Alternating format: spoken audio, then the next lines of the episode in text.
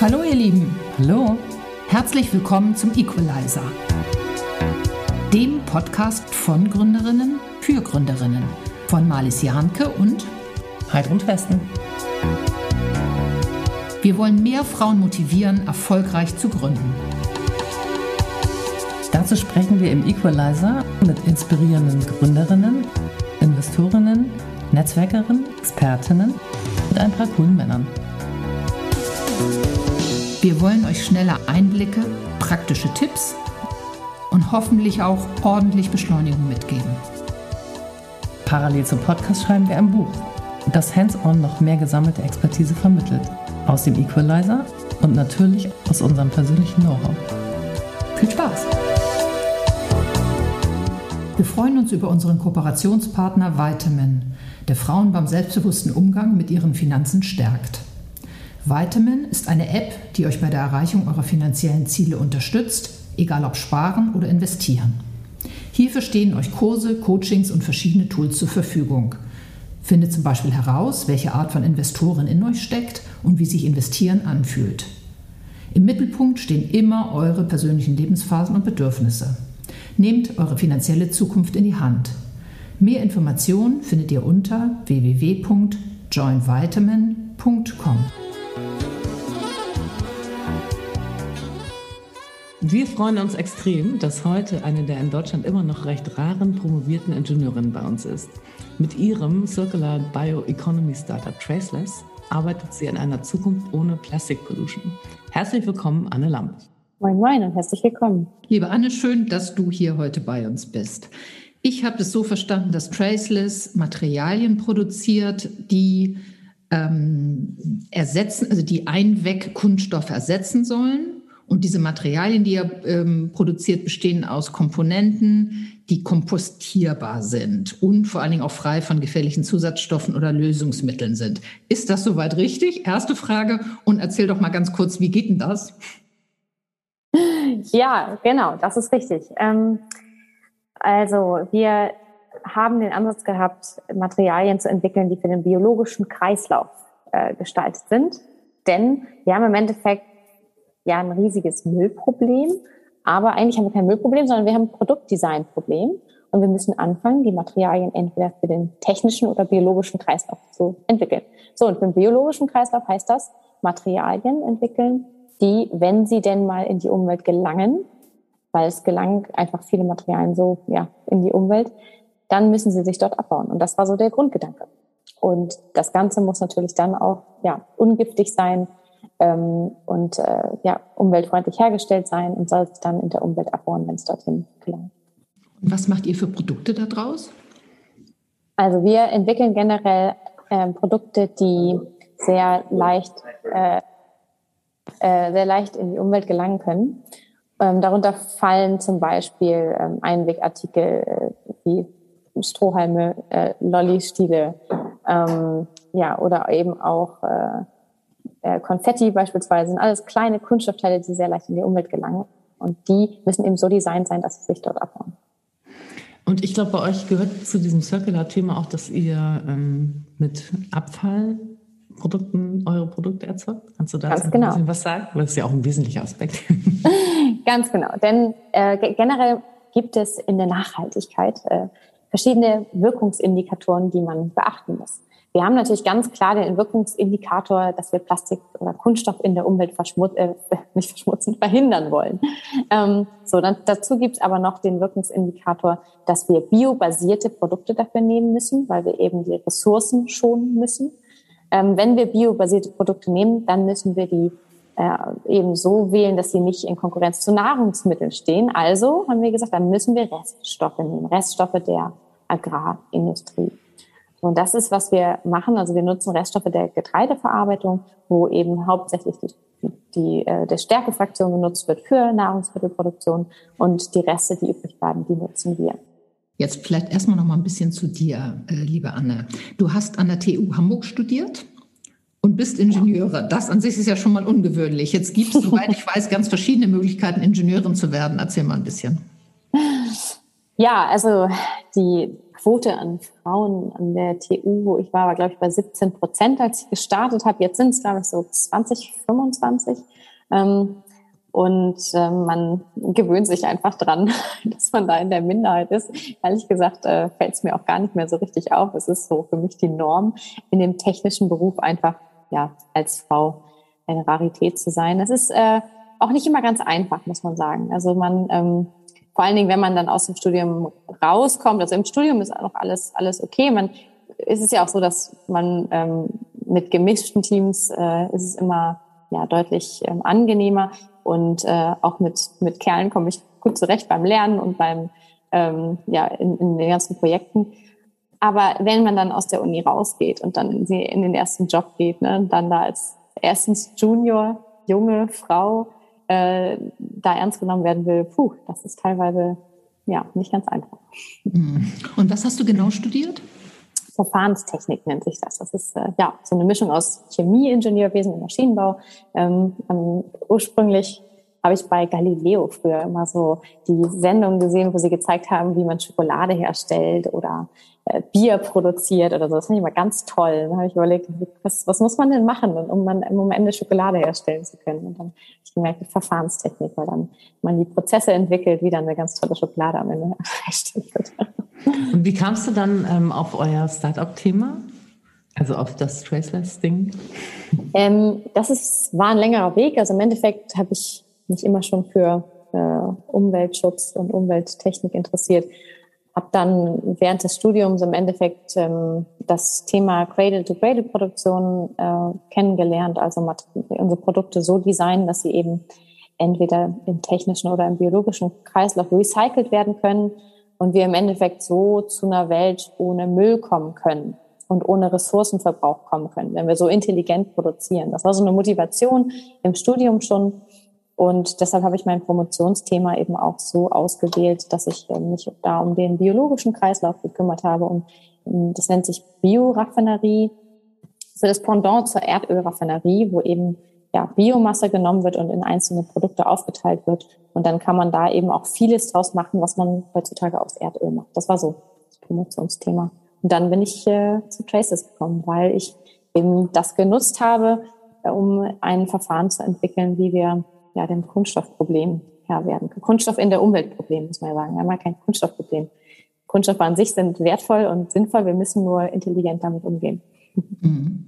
Darf ich noch mal einen Schritt zurückgehen? Ich finde das schon faszinierend, dass du als Frau den Weg gegangen bist. Als einzige Quelle hast du bis jetzt eine Fernsehsendung genannt, die dich irgendwie äh, motiviert hat. Ähm, bist du gefördert worden, besonders in dem Bereich? Kommst du aus dem Elternhaus, das äh, dich dahin gebracht hat? Oder hat die Schule einen guten Job gemacht und dich zu den 17 Prozent Frauen gebracht, die da studieren? Also ich komme aus einem äh, Physikerhaushalt. Okay. Vater ist Physiker, Mutter äh, Mathe- und Physiklehrerin. Ähm, und ich habe schon ganz früh, äh, mit vier habe ich die ersten Mathe-Knobelbücher gelöst. So. Äh, also die Naturwissenschaft, die wurde mir schon in die Wiege gelegt und ich, ich habe mich schon sehr, sehr früh damit äh, dafür begeistert. Ja, Deshalb äh, die Technik, das war schon klar, ähm, dass ich irgendwas mit, mit Mathe mache oder irgendwas mit Technik mache. Ähm, und ich komme auch aus einem Haushalt, der sehr naturliebend war. Also die, die Liebe zur Natur, die ist ähm, einfach da. Und dann möchte man natürlich mit dem, was man tut, auch gerade in den heutigen Zeiten, ich meine, man muss ja nur mal die Nachrichten anmachen, äh, möchte man was dafür tun. Man möchte das, was man jetzt lange, lange Jahre gelernt hat, äh, seine Fähigkeiten und auch die Energie ähm, dafür einsetzen, dass dieser Planet besser wird, dass man Lösungen entwickelt, ähm, um diese Erde ein Stückchen besser zu machen. Ja. Du bist ähm, auch Mitglied des Gründerteams von Planet A, habe ich neulich gelesen, das wusste ich gar nicht, ähm, die gerade bei euch unter anderem eingestiegen sind. Ähm, wie kam es dazu und was hast du da gemacht? Ja, es kam dazu über ähm, Friedel, der mich vor anderthalb Jahren ungefähr angesprochen hat und meinte, du Anne, ähm, ich hatte damals äh, eine Ökobilanz gemacht für ein anderes Startup und äh, wo Friedel auch involviert ist und dann meinte er, du, ähm, Impact messen. Äh, das kannst du doch, oder? wir haben da so eine Idee. Wir wollen da einen, ja, einen Fonds aufbauen, der nicht mehr nur rein auf das Finanzielle guckt und auf die wirtschaftlichen Aussichten, Erfolgsaussichten von Startups, sondern ein neues Messsystem einbringt. Und zwar den Impact, den äh, Impact auf die Umwelt, die so ein Startup eben äh, haben wird, aber wir wissen gar nicht, wie wir es messen sollen. Komm doch mal vorbei äh, zu einem Brainstorming. Ja, und im Endeffekt habe ich dann ähm, ein halbes Jahr ungefähr mitentwickelt, dieses Messsystem, wie eben Startups bewertet werden können nach ihrem Impact. Das ist natürlich gar nicht einfach. Am Anfang ist auch nur die Idee da und wie, wie bewertet man jetzt eine Idee und wie, wie viel Impact die generiert. Und da habe ich am Anfang ganz viel mitgeholfen und freue mich jetzt auch total, dass die ja so erfolgreich sind und da ein System etabliert haben, dass das messen kann. War das vor Traces oder parallel? Oder? Das war parallel. Also ich war in meinen ersten Zügen ähm, der Überlegung, daraus muss man doch was machen. Wir, ähm, ich habe vor anderthalb Jahren eben auch meine Promotion abgeschlossen und dann war so, okay, und, und jetzt? Und äh, habe dann eben ja das parallel entwickelt und dann irgendwann das natürlich aber nicht mehr weitergemacht bei Planet A, weil dann muss man sich auf eine Sache konzentrieren. Bist du Ingenieurin? Ich frage mich oder ich frage dich, ähm, bist du denn vorbereitet worden auf das ähm, Unternehmerdasein? Und ähm, wie, also was hat das Risiko mit dir gemacht, was du da ja eingegangen oder eingehst? Ja, ähm, vorbereitet ähm, nicht wirklich, muss man sagen. Also es, im Studium hat man so ein paar Kurse, BWL-Kurse sind Pflicht, aber äh, das war es dann auch schon. Man kann auch irgendwie Entrepreneurship wählen als Wahlpflicht, aber dieser Spirit, der ja, den man so kennt aus den amerikanischen Universitäten, ne? Oder jeder zweite, der absolviert, äh, gründet erstmal irgendwie was oder eine Firma oder den Leuten wird halt schon während des Studiums eingetrichtert, dass es, dass es gut ist, wenn man sich da was traut. Ne? Gibt's hier, also ich kann natürlich nur von dem Rahmen sprechen, in dem ich mich bewegt habe, aber gibt's nicht. Und es gibt zwar Verwertungsagenturen, Startup Doc habt ihr eben auch angesprochen und so, und die sind auch, ähm, sind auch eine gute Hilfe, wenn man dann wirklich eine Idee hat, aber der, der Schritt dahin, was ist eigentlich eine gute Idee und ist das wirklich was oder ist das nur eine Spinnerei und ach komm, das ist das sollte man vielleicht doch nicht machen. Also dieser Weg dahin, der, ähm, ja, der wird man nicht, nicht so wirklich darauf vorbereitet, muss ich sagen. Und das äh, ist halt, es hat zu tun mit unserer deutschen Mentalität der Sicherheit, nehme ich an. Ähm, gerade an der Universität wird man natürlich auch stark auf die akademische Laufbahn vorbereitet ähm, und die wird auch gefördert. Und äh, wenn man dann aber von der akademischen Laufbahn in die Startup-Welt wechseln möchte, dann ist das schon, ist das schon ein Schritt. Also und wie hast du das gemacht? Ähm, Im Endeffekt äh, kam das mit den ersten Unternehmen, die Interesse hatten an dem Material tatsächlich. Also bei mir war das, äh, muss man auch ehrlich sagen, am Anfang natürlich erstmal eine Faszination für die Naturwissenschaft, das zu entdecken, diese Fähigkeiten des Materials zu sehen. Das fand ich spannend und dachte, da muss man, muss man weitermachen. Und im Endeffekt nur aus Neugier das weiterentwickelt und weiter optimiert. Und irgendwann kam eine erste Firma, die gesagt hat, boah, das finden wir spannend und wenn das was wird, dann haben wir da großes Interesse dran. Und dann stand ich da, äh, ja, und jetzt? Was mache ich damit jetzt mit dieser Information? Ähm, und dann kamen die ersten Gedanken daraus, eine Firma zu gründen. Bin dann auch zum Startup-Doc gegangen und mich da beraten. Aber es sind so viele weitere Fragen. Es sind so individuelle Fälle. Da können auch die einem manchmal nicht weiterhelfen. Ähm, so dass es ein bisschen gedauert hat, bis ich diesen, diesen Rahmen überhaupt, was ist überhaupt das mein Geschäftsmodell? Wo will ich hin damit? Ähm, bis ich das so peu à peu beantwortet habe, die Fragen, mit wem mache ich das ähm, und, und wie. Und das Risiko ist natürlich da, ähm, muss man klar sagen, aber auf der anderen Seite ist es so, ähm, ja, ja, man ist jetzt, man hat jetzt die Energie, ich habe jetzt die, die Zeit auch, ich habe das Wissen, ich habe mir elf Jahre lang ins Studium und Promotion Wissen angeeignet. Ähm, wann, wenn ich jetzt, war, war so war so die Grundeinstellung. Wann, wenn nicht jetzt? Und für mich war auch klar, dass äh, jetzt die Alternative wäre, in einem Konzern anzufangen. Mhm. Oh und das Gott. fand ich absolut ja, nicht reizvoll zu dem Zeitpunkt, weil ich natürlich auch in der Promotion lernt man auch so, sein eigener Chef zu sein und sich selbst zu strukturieren, seine eigenen Ziele zu verfolgen. Und das äh, habe ich schon gesehen, dass das droht, nicht weiter äh, verwirklicht zu werden in dem Konzern. Das kann ich total gut nachvollziehen. Ich würde gerne noch mal ganz kurz zurückkommen ähm, zu deiner Aussage, dass in der Uni sozusagen der Spirit fehlt und dass da zu wenig ist. Ähm, ich habe den Eindruck, dass es gar nicht darum geht, dass da zu wenig unterrichtet wird, sondern dass da zu wenig die Alternative aufgezeigt wird, oder? Also dass zu wenig in Anführungsstrichen ähm, Marketing gemacht wird fürs Unternehmersein, richtig? Also das ist jetzt mal ein rein privates Interesse, äh, mal noch ein bisschen reinzuhören, was sich an den Unis in der Zwischenzeit nicht getan hat seit meinem Studium. Ja, das ist ja auch herausfordernd, denn wenn man sich mal ganz genau anguckt, wie ein Unibetrieb abläuft, dann sind das ja InstitutsleiterInnen, ProfessorInnen, die ähm, eigentlich ausnahmslos außer, aus der ähm, Akademie kommen. Also die haben, die leiten wissenschaftliche Institute und übermitteln natürlich wissenschaftliches Wissen. Das ist ja auch die, der Anspruch der Universität, eine, eine sehr hohe qualitative Ausbildung ähm, zu ermöglichen.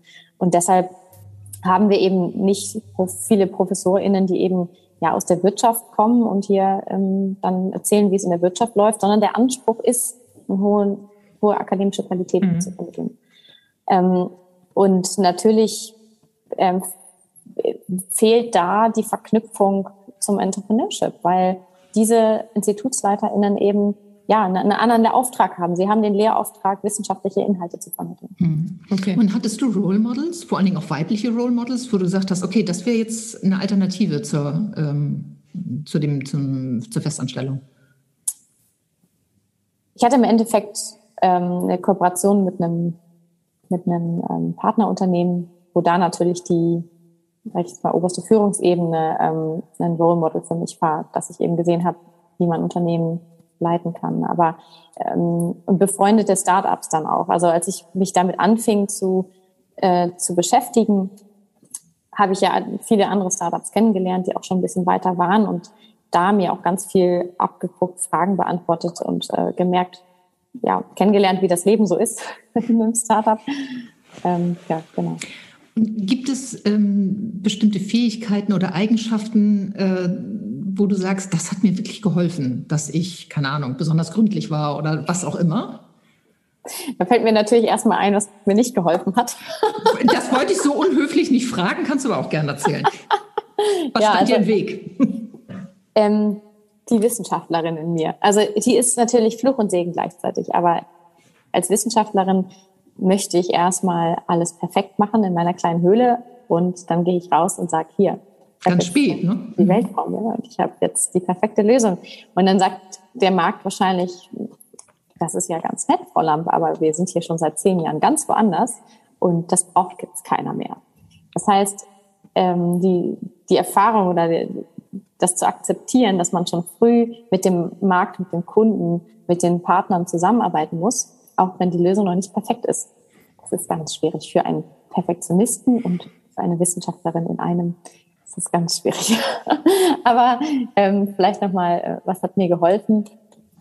Ich würde sagen, das Gleiche hat mir auch geholfen. Denn man muss schon natürlich äh, Optimist und Realist gleichzeitig sein. Und im Endeffekt immer ganz transparent zu sagen, was man kann und wo man steht und ähm, für was man auch steht, das hat, ist bisher nur gut angekommen. Also die Partner, mit denen wir zusammenarbeiten, die vertrauen uns da einfach, weil wir ganz mit, mit offenen Karten spielen und sagen, das ist die Qualität, die wir jetzt haben, das ist der Status, den wir haben. Und wir versprechen jetzt hier keine Märchen, sondern wir sagen wirklich, was wir können und was wir nicht können. Und haben aber ein ganz, ganz, eine ganz starke Vision und bleiben ganz äh, stark unseren Werten treu, unserer Mission, einen Impact zu generieren das ist was, äh, das hat natürlich auch zu tun mit dem, ja, mit dem Cradle-to-Cradle-Gedanken, mit der Überzeugung, mit dem wir überhaupt reingegangen sind in dieses Traceless. Und Darf das, ich da nochmal einhaken? Ja. Weil nur so ein bisschen mit Blick auf die Zeit, weil wir haben noch ein paar wesentliche Fragen, die auch dringend sind. Und ich will auch genau da einhaken, ähm, dir nochmal ein bisschen Gelegenheit geben, äh, auch eure USPs äh, ein bisschen ja. klar auf den Punkt zu bringen. Was, und es gibt ja, also jeder von uns, ich habe mal gerade in Italien und da ist ja mega Mülltrennung da hat man dann für den Kompost immer biodegradable, oh Gott, biodegradable Müllbeutel, wo ich dann jedes Mal, wenn ich das Ding da rein tue, denke so, meine Güte, was hat das wohl für einen ökologischen Fußabdruck, dieses Teil? Und ähm, wie unterscheiden sich eure Materialien von anderen nicht so um unumstrittenen biodegradable Plastikprodukten. Also da hat ja jeder schon mal was dazu gelesen und ich nehme mal an, eure sind deutlich besser, sonst wärt ihr nicht bei Planet A angekommen. was macht ihr anders? Ja, die Biokunststoffe. Das ist äh, ein großer ähm, Kuddelmuddel, sage ich jetzt mal so. Es gibt ja biobasierte und bioabbaubare Materialien und welche, die beides sind. Das ist bisher das Know-how gewesen. Problem ist, jeder, der so ein bisschen Bio mit drin hat, darf auch aufschreiben, dass es ein Biokunststoff ist und vieles auf der Abbaubarkeitsseite baut sich in der Umwelt einfach nicht ab. Grund dafür ist, dass alles, was es momentan auf dem Markt gibt, fast alles von der Chemieindustrie entwickelt, also synthetisch hergestellt ist. Lange Polymere synthetisch aus kleinen einzelnen äh, Bausteinen hergestellt ist. Wir machen es anders. Wir wollen was entwickeln, wollten was entwickeln, was wirklich abbaubar ist in der Umwelt, was die Natur kennt und dann eben auch schnell abbauen kann. Was kennt die Natur? Das, was sie selber produziert.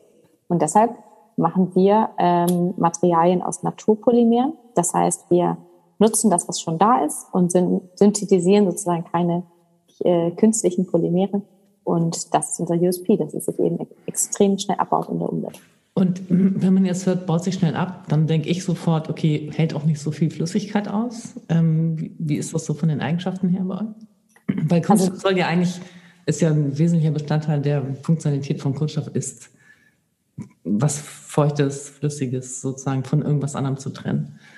Genau, das ist eine, Funktional eine Funktionalität. Kunststoffe sollen, müssen noch viel, viel, viel, viel, mehr können. Also eigentlich müssen sie ähm, alles gleichzeitig können, nichts kosten.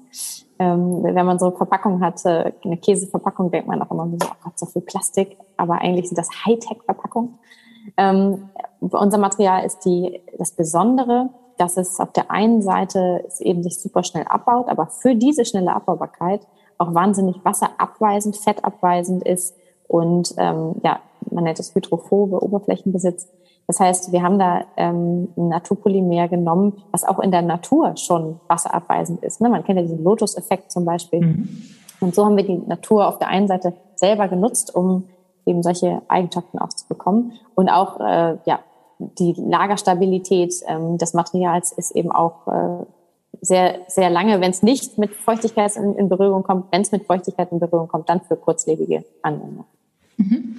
Ich möchte mal zurückkommen zur Gründung. Du sagtest ja schon, du hast dir viele Startups angeguckt. Erste Frage wäre, in welchen Netzwerken warst du da? Ähm, und vor allem, wie bist du zu deiner Co-Founderin gekommen? Das kann man in einer, hm? genau, das kann man in einer, einer Antwort tatsächlich ähm, beantworten, weil das erste Netzwerk, wo ich aktiv war, durch einfach einen Tipp von einem Kumpel, bewirb dich doch mal da und da, war Project Together. Und Project Together, äh, das war vor anderthalb Jahren die Act on Plastic Challenge.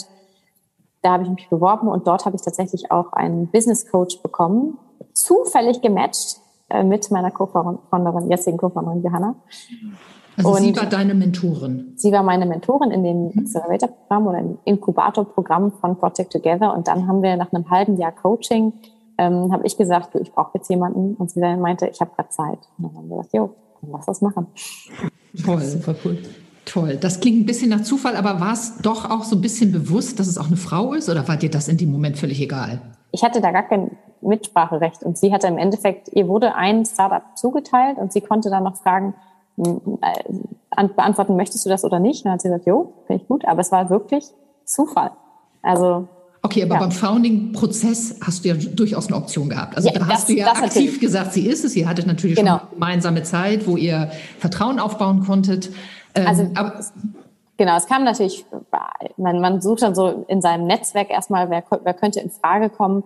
Und äh, da habe ich jetzt nicht bewusst auf eine Frau ähm, nach einer Frau gesucht, sondern ja, nach Expertise, die, die da und Erfahrung, die da eben da ist. Ähm, und dann hat das bei ihr aber einfach gepasst, vor allem auch mit der Zeit. Ne? Man muss ja auch ein riesen Commitment da reinbringen. Ja, Zeit, aber ich denke auch Know-how. Ne? Was hat sie mitgebracht, genau. was du nicht hattest?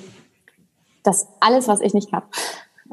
Okay, sag mal. Zusammenzufassen. Wir, wir sind echt äh, super komplementär und ähm, ihre Expertise ist eben der ganze das Geschäftsmodell, der Businessbereich. Ähm, kleine Unternehmen groß machen ist ihre, ist ihre Stärke und das hat natürlich in dem Moment genau gepasst. Ja, wenn wir jetzt mal weitergehen zum Wachstum und Finanzierung, ihr seid ja ein Case, der eher groß ist. Ähm, habt ihr Exist oder andere studentische Förderprogramme genutzt? Exist war uns ehrlich gesagt zu langsam. Weil es zwölf bis zu zwölf Monate dauert, bis das Ganze losgeht. Und dann muss man auch noch an der Uni angestellt sein für mindestens ein Jahr oder was weiß ich, bis man gründen darf. Das war einfach viel zu langsam. Und was wir bekommen haben, waren Calls for Transfer. Das ist so eine äh, aus Hamburg so eine lokale Förderung, so eine kleine Förderung, um aus der Uni äh, Ideen rauszubringen. Zweimal. Und dann haben wir noch InnoRamp abbekommen. Das war dann aber schon, als wir gegründet hatten, auch eine mhm. Hamburger äh, Förderung. Mhm. Aber dann direkt das Investment. Okay. Was, was, war dann danach? Also das sind ja die klassischen Frühphasen, also InnoRamp und danach, wie ging es weiter? Das Investment. Hm? Danach haben wir das Investment bekommen. Also wir haben relativ schnell geraced. Wir haben es ähm, einige Male versucht mit öffentlichen Förderungen, aber die waren im Endeffekt alle so langsam in ihren Prozessen mhm. und äh, wir brauchen die Lösung eben am besten gestern, weil die der Markt ist jetzt da und braucht jetzt Lösungen mhm. und wir wissen, was da noch vor uns ist an Entwicklung, an Scale-up, dass mhm. wir es uns einfach nicht leisten konnten, da noch so lange zu warten. Dann haben wir direkt geraced. Und gibt es bestimmte, also gibt es besondere Förderungen, weil, also für ESG-konforme Themen oder ist es in dieser Zeit besonders einfach, da ähm, an Förderung zu kommen? Ähm, ja, nein. Also wir haben geguckt auf der einen Seite nach öffentlichen Förderungen, ähm, jetzt im Entwicklungsbereich zum Beispiel F&E-Förderung, die national ist es nicht so einfach mit dem Thema Biokunststoffe, weil tatsächlich das Thema Biokunststoffe hoch umstritten ist in der ähm, öffentlichen Förderlandschaft oder bei den Fördergeldgebern in Deutschland. Ähm, international sieht das schon wieder anders aus, weil die EU da eine ganz andere Sicht drauf hat. Und ähm, ja, Startup-Förderungsprogramme oder Accelerator-Programme, da ist es dort auf jeden Fall einfach mit so einem Thema ähm, an Förderung zu kommen. Und man muss auch ganz ehrlich sagen, dass Female Founded bei solchen ähm, Programmen auch ähm, immer ein Pluspunkt ist. Ja. Ihr habt gerade eine Finanzierungsrunde gemacht im niedrigen einstelligen Millionenbereich. Mehr sagt ihr dazu nicht. Mit, ich glaube, ähm, Hightech Gründerfonds, ähm, Planet A und B-Value. Mhm. Ähm, wie habt ihr das hingekriegt? Ja, also wir haben tatsächlich unsere ersten interessierten Investoren, die kamen schon, was war das, drei Wochen nach der Gründung auf uns zu. Die kamen auf euch zu. Genau, ja. Und weil ihr ein Top-Netzwerk hattet, also ich meine, das ist ja mal ungewöhnlich. Also wir haben relativ schnell teilgenommen an einem Accelerator-Programm, das hieß Advanced Materials Competition. Und da waren die eben ja, mit involviert und äh, sind dann auf uns zugekommen und haben eben angefragt, da haben wir uns noch gar nicht mit der Frage beschäftigt, ob wir das jetzt schon wollen oder nicht, ähm, haben dann aber ja nach ein paar Monaten angefangen, mit Investoren zu sprechen. Teilweise haben wir die angesprochen, teilweise wurden wir aber auch angesprochen, weil eben ja an Investoren das anderen Investoren weitergegeben haben und dann wir viel Kontakt gekriegt haben. Also 50-50 würde ich sagen. Ja, viele Investorengespräche geführt und am Ende uns dann aber auch die ausgewählt, die am besten zu uns passten, muss man ehrlich sagen. Gerade im, ja, mit Planet A, den Impact Investor, sind wir natürlich sehr froh, aber auch, ähm, ja, B-Value, der, der Tech Investor kann uns eben inhaltlich weiterhelfen und HTGF hat natürlich ein großes Netzwerk. Ja, nun lief das ja, ähm, das klingt ja fast bilderbuchmäßig. Trotzdem die Frage, ähm, gab es aus deiner Sicht Problemchen, die auftauchten, weil ihr Frauen wart? Oder lief das einfach so durch? Gute Frage.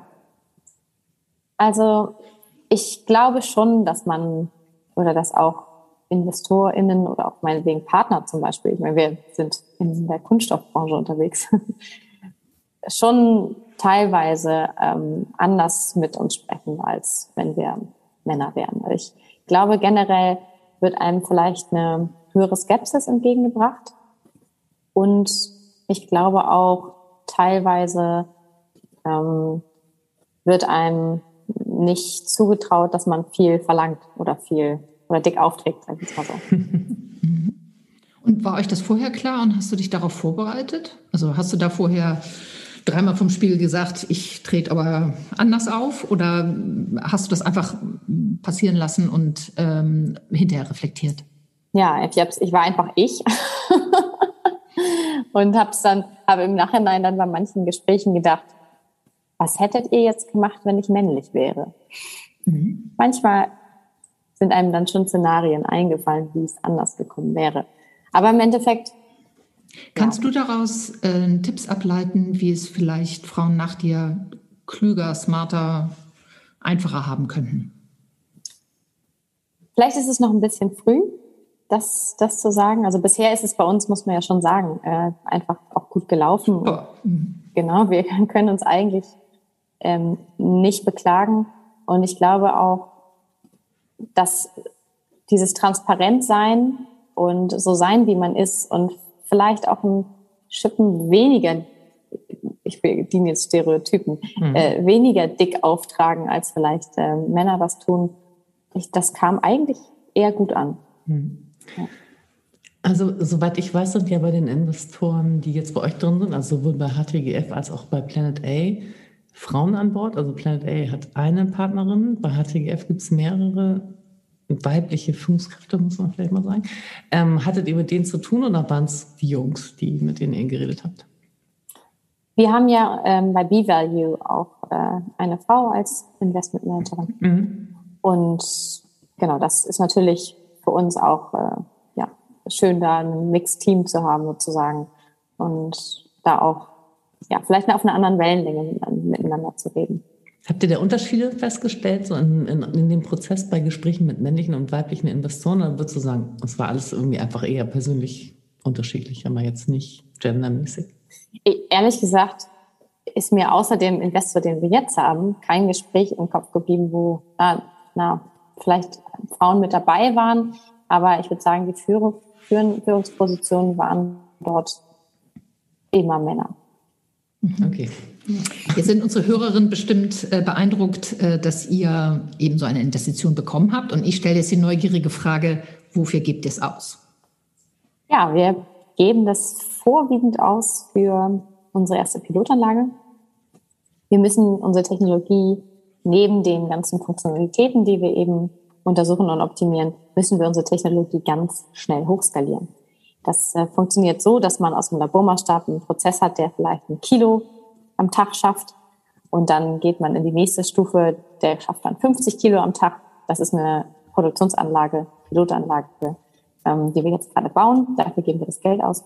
Und die nächste Skalierungsstufe ist dann ein Prozess, der vielleicht ähm, ja, schon eine Tonne am Tag schafft. Und das Team, also ist nicht auch notwendig, das Team zu äh, vergrößern?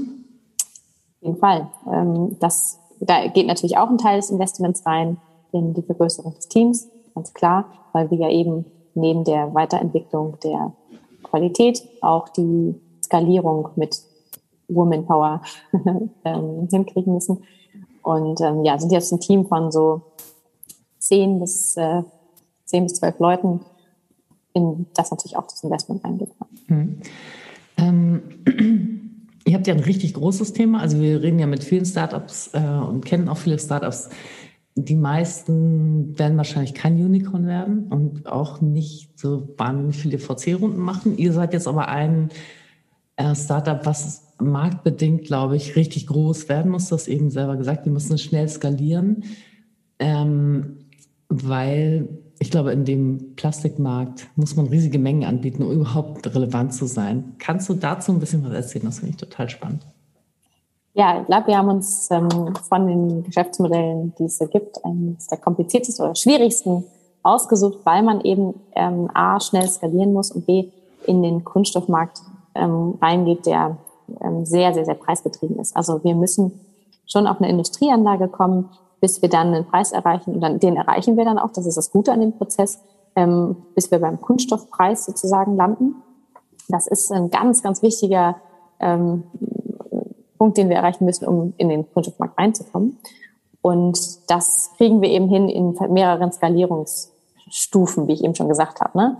Und Pilotanlage, eine Demonstrationsanlage die, und dann eine Industrieanlage. Und dafür braucht man jeweils Geld. Und deshalb müssen wir eben auch mehrere ähm, Runden nach dieser ersten drehen, um die nächsten Skalierungsstufen zu schaffen. Aber dann ist es auch irgendwann der Bereich, in dem man über Partnerschaften nachdenkt natürlich und äh, über Lizenzmodelle und Joint Ventures und so weiter. Und habt ihr so eine Vision, äh, wie groß soll Traceless jetzt innerhalb der nächsten fünf bis zehn Jahre werden? Also irgendwie so eine Umsatzdimension? Sehr, ja, wir sind ja keine Investoren, sondern genau. Natürlich. Also wir, wir, sind, wir sind ja auch realistisch sagen, dass wir 2025 eine Industrie, industrielle Produktion haben. Aber wenn das Konzept einmal steht und wenn nachgewiesen ist, dass es auf dem Markt in verschiedenen Anwendungen Bestand hat, dann sind die ersten oder die ersten Kunden, die dann nachfragen, die brauchen dann nicht nur eine Tonne, die brauchen auch nicht 100 Tonnen, die brauchen dann 10.000 Tonnen. Und dann ist es eben ganz schnell so, dass eine Anlage ausreicht, um einen Kunden zu bedienen. Und deshalb, wenn das Ganze funktioniert, dann muss man mehrere dieser Anlagen bauen. Wir planen äh, dann eben diese Industrieanlage in den Jahren nach 2025 zu multiplizieren, um dann eben, ja, wir, wir haben so eine Vision, bis 2030 eine Million Tonnen Traceless produziert zu haben. Und das heißt in Euro? Ähm, das ist jetzt an 2030 so Größenordnung? Ja, das ist jetzt ein bisschen zu früh, das zu sagen. Also wir, wir rechnen ja ähm, in erstmal Tonnen, Tonnen Grundmaterial und mhm. das ist je nach Anwendung. Ne? Also mhm. wenn wir wenn wir sagen, das ist rein, ähm, wir setzen rein Kunststoffe, die bei ein bis zwei Euro pro ähm, pro Kilo liegen, sind das eben ja äh, äh, mal, mal 100, also 100 Millionen, 100 bis 200 Millionen. Habt ihr vor, dann, es ist ja ein richtig großer Case, wollt ihr das begleiten als, als Management-Team auch bis zu dieser Größenordnung? Also ist das, ist ja immer eine persönliche Frage, bin ich, habe ich mehr Bock, irgendwie was Neues mir auszudenken, das zu gründen oder will ich Chef von so einem 100 Millionen Unternehmen werden? Also wir wollen, äh, dass aus Traceless was wird, was einen riesen Impact hat. Und das wollen wir natürlich so lange begleiten, bis wir sicher sein können, dass das der riesen Impact erreicht ist. Und ehrlich gesagt, das wird noch ein bisschen, das wird auch dauern. Wir müssen das noch lange begleiten. Wir wollen eben auch nicht, dass es für irgendwas verwendet wird, was diese Vision nicht mehr treu ist. Und deshalb ist es schon mein Ziel, da so, so möglichst lange drin zu bleiben ähm, und auch die ja, Fäden in der Hand zu haben, ähm, bis ich sicher sein kann, dass dieses Ziel erreicht ist. Klasse. Toll, das sind ja fast Abschlussworte, aber äh, immer zum Ende des Podcasts wollen wir gerne nochmal ähm, von dir hören, ob du Tipps hast für angehende Gründerinnen. Einfach Sachen, die du gelernt hast oder wo du sagst, das ist sowieso ähm, wichtig. Auf jeden Fall, äh, dass sich trauen, das einfach zu machen. Ähm, und da auch äh, der Tipp ist, sich viel, viel auszutauschen mit anderen GründerInnen das hilft auf jeden Fall. Und dann, was man peu à peu lernen muss, ähm, das muss ich auch immer noch lernen, ist mit der, natürlich mit der Ungewissheit umzugehen. Aber ähm, dass es auf jeden Fall nicht schwarz oder weiß ist. Entweder es klappt oder klappt, es klappt nicht. Das gibt es eigentlich nicht. Mhm. Sondern es ist selbst jetzt schon so, dass ich in den letzten Jahren so, so viel gelernt habe, so viel weitergekommen bin, so viel persönlich gewachsen bin, dass ich jetzt schon sagen will, selbst wenn jetzt alles zusammenbrechen und was okay, einpacken. Ich sagen, war eine wahnsinnig tolle Erfahrung, die mich super weitergebracht hat und auch für nächste Herausforderungen total ja, ähm, weitergebracht hat. Super. Ja, tolles, tolles Statement, finde ich, das sehr viel Mut macht. Vielen Dank, Anne. Gerne. Danke für das Gespräch und dass du dir die Zeit genommen hast hier für unseren kleinen Podcast. In der nächsten Folge ist eine Frau bei uns, die ihre Geschäftsidee 2010 schon in der Schule gefunden hat und heute mit ihrem Startup Uvis Technologie in alle Welt verkauft. Motiviert durch die damals in Deutschland grassierende Schweinegrippe hat Juvis eine Methode entwickelt, Rolltreppenhandläufe schlau zu desinfizieren. Freut euch auf Katharina Obladen.